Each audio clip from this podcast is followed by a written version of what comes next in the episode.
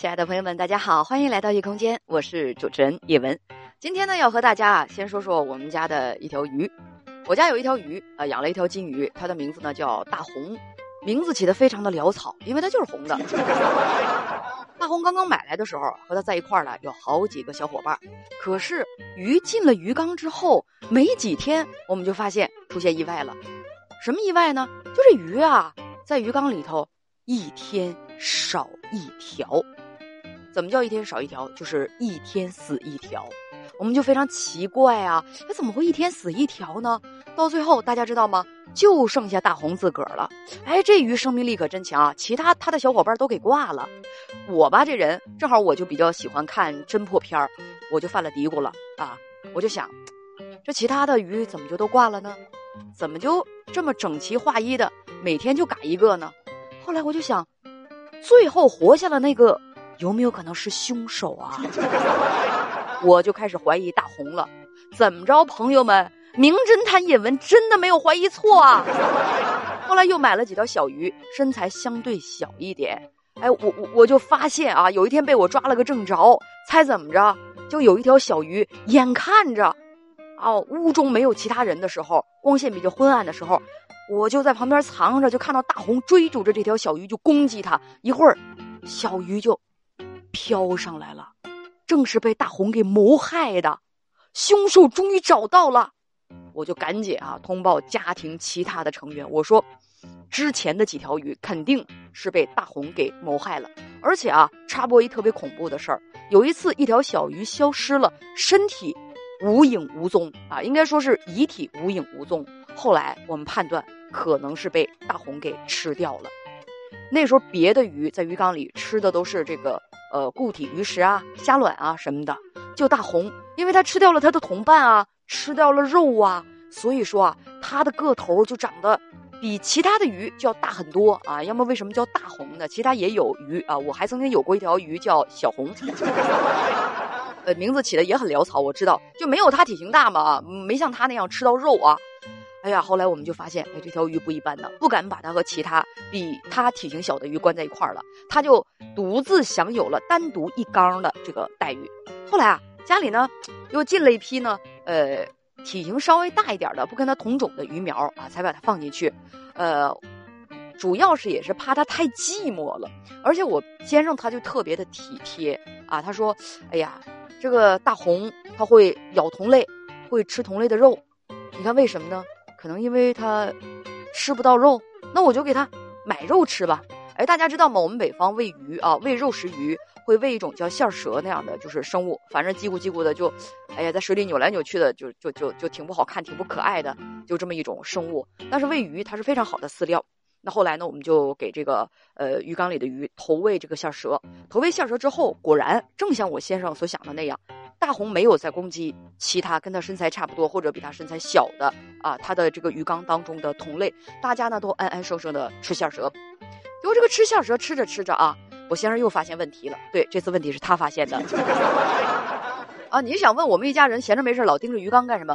那你说闲着没事干什么呀？那那养鱼不就是为了观赏它，为了观察它吗？对我先生就发现问题了。他说啊，他说你看啊。这个什么东西都一样啊，都什么东西都一样，就是一种好东西。开始的时候你再喜欢吃，觉得再美味，吃的时间长了，你也就不会太珍惜了。你看最开始的时候，我给这些鱼投喂活食儿，投喂这个线蛇的时候，哎呀，线蛇啊，就那么几根儿，一进到鱼缸里面去，这几条鱼就跟过节一样，哗啦一下围拢过来啊，吃的那是摇头摆尾，喜悦万分。可是呢，喂了一段时间之后，他们吃肉吃习惯了，哎，线蛇再进到缸里的时候就没有之前那么热情了。尤其是大红，你知道大红现在挑成什么样吗？我天，一团线蛇到了鱼缸里头去，揪得太紧了，一大口咽不进去，他不吃。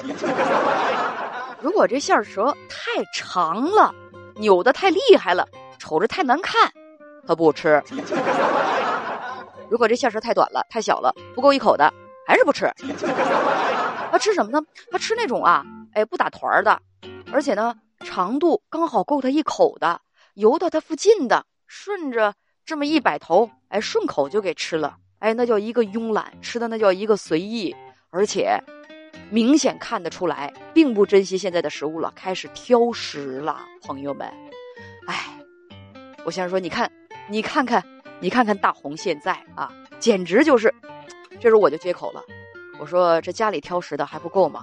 咱先不说大红啊，说咱们家银宝，呃，跟大家解释一下，银宝呢是我们家一只可爱的小猫咪。银宝刚到我们家来的时候啊，这个年纪应该是不到两个月，瘦骨伶仃的，小小的一一坨啊，小小的一团儿，然后给他一点猫粮，疯了似的扑过去，大快朵颐，让我看着都特别特别的心疼。我想他之前的主人啊，还有他亲妈，这是对他有多么的苛刻呀！看把孩子给饿的，每天吃好的啊，就开始的时候，猫粮给他挑比较好的，买的一次。要比一次要好吃，要贵。小宝表示啊，非常非常的满意，吃起来很香。紧接着我就发现，光吃猫粮，这个是不是太单一了？而且据说啊，再好的猫粮，它里头也都是淀粉居多，掺了一些鱼汤或者是鸡汤什么的。嗨，怎么能给孩子吃这个呢？我啊，工作本来就忙，但是为了照顾好银宝呢，我就开始每天给他煮肉啊，给他煮这个鸡胸肉啊，再加上一点别的肉，主要是给他煮鸡肉。第一次鸡肉煮好之后，哇，孩子就跟见了宝贝一样。我头一次见到有这么疯狂的猫咪。大家知道那种状态吗？一边吃，嗯嗯嗯嗯，一边就，嗯，汪汪汪汪汪，就发出那种非常奇怪的叫声。我估计啊，此处可以省略两千字。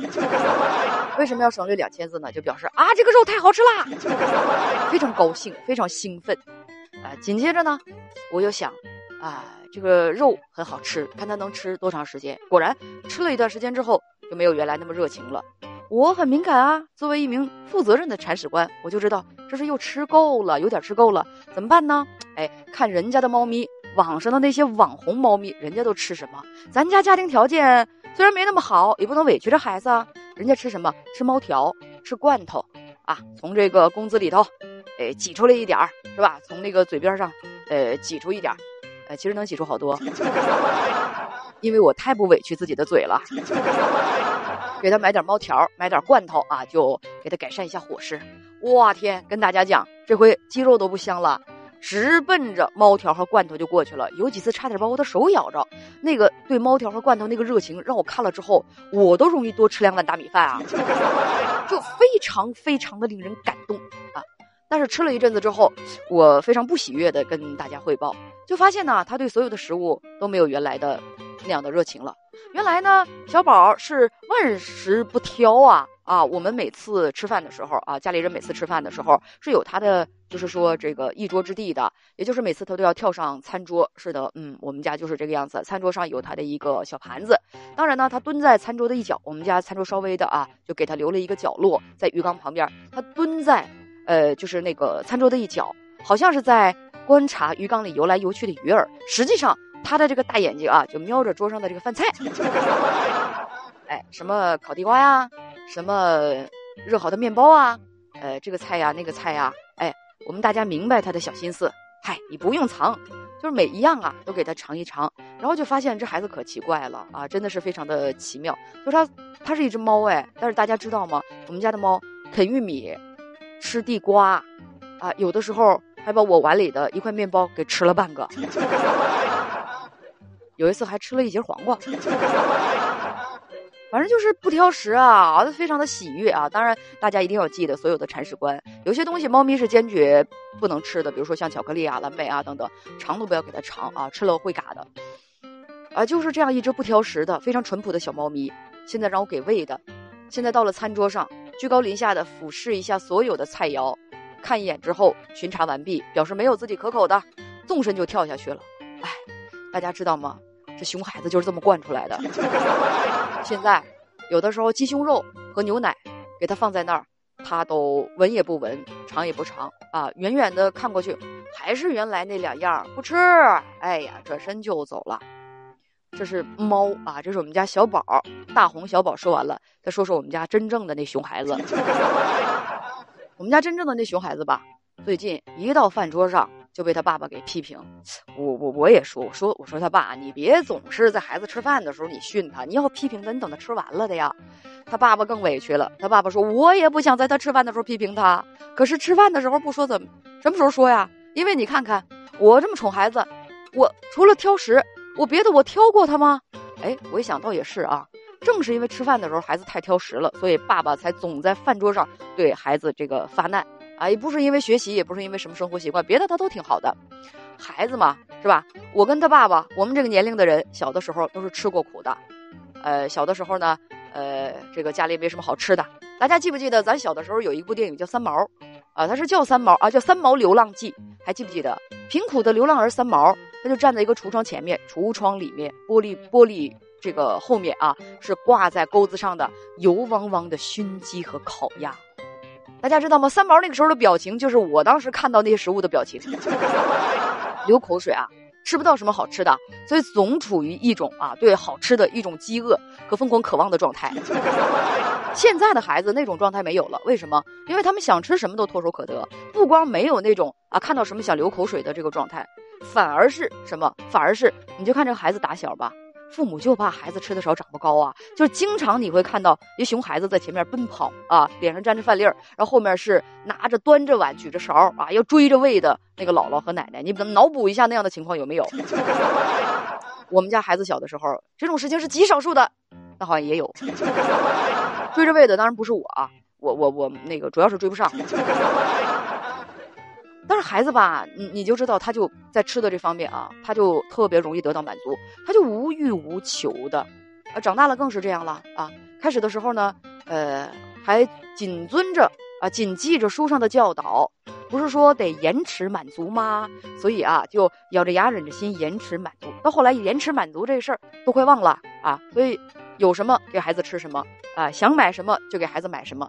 所以现在的孩子不光是我们家这熊孩子啊，你放眼望去，几乎所有的孩子那都是对吃的、穿的也没有什么太大的渴望，因为大家现在都知道是吧？要穷不能穷孩子，要苦不能苦孩子。哎，这话我怎么听着有点不对劲儿？原话好像不是这么说的，反正就是这么回事儿，我就是这个意思，大家知道。所以很多的父母啊，下定决心不让孩子遭自己小时候遭的罪，结果呢，孩子们。不珍惜粮食的，啊，因为欲望，就是极容易得到满足，而觉得人生无趣的，没有理想的，缺乏人生目标的，啊，不好强的，啊，那种那个容易躺平的，满地都是。这个绝不是我唱衰现在的孩子们，或者说我我我就，啊，我不年轻了，所以我就嫉妒年轻人。真的，我给自己洗白一下，不是这样的啊，真是我发现了这种现象。你就说我们家那个熊孩子吧，就是看到。任何的好吃的，我喜滋滋的献宝似的放在他面前，人基本上看都不看，瞅都不瞅啊。那任何我在网上看到哎非常好看的衣服，给他买到面前，呃看一眼哦，谢谢妈妈，也没有那么喜悦啊，不像我们小的时候过年啊吃到一顿好吃的才能够有衣服穿，有一件新衣服穿，那种欢乐，那是现在的孩子绝对体会不到的。有时候我就陷入沉思，我说一个对于吃的和穿的都没有那么强烈啊，就是说好吃的。和那个好看的衣服都没有那么强烈，和简单的喜悦的孩子，哎，你说他未来他的幸福感从哪里来呢？有的时候也真是这样啊。人如果没什么觉得好珍惜的，如果没有什么觉得特别渴望的，那么这个人的人生，哎，也也会变得挺可怕哈。因为毕竟呢，生活当中得有希望，得有渴求啊，得有自己觉得想要的东西。生活当中呢，最好有自己呢，就是。极其极其迫切的，很想很想很想实现的那种意愿啊，很很很想实现的那种欲望。如果没有，如果什么都能够得到满足的话，人就会陷入一种真的就低欲望，然后我对什么都不加珍惜，都不想珍惜的那个状态。我这种担忧大家知道吗？我有的时候看到我家小宝懒洋洋的，我看到大红吃饭也不积极啊，孩子面对吃的穿的。啊，那种就是说挑挑拣拣的状态，我就在想，虽然我们小时候这个物质生活没有极大的丰富，但是也挺幸福的。那种幸福呢，又朴实，又单纯，非常非常的美好。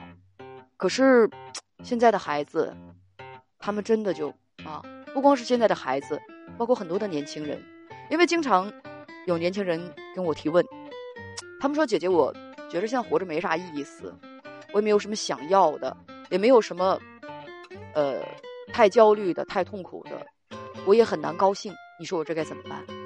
我就想，这是怎么造成的呢？是吧？大家都说低欲望，低欲望，这个这个是怎么回事呢？那人生如果一直保持这个状态，很无聊的哈。嗯，我把这个事情我跟大家讲啊，跟我的一个朋友讲讲了。当我向他探求答案，跟打算跟他一块探讨的时候，我这朋友一拍大腿说：“我告诉你，就是他们太懒了。”我想想，忽然也觉得 有点道理。好，今天就说到这儿吧，朋友们啊，下次见，爱大家，么么哒，嗯。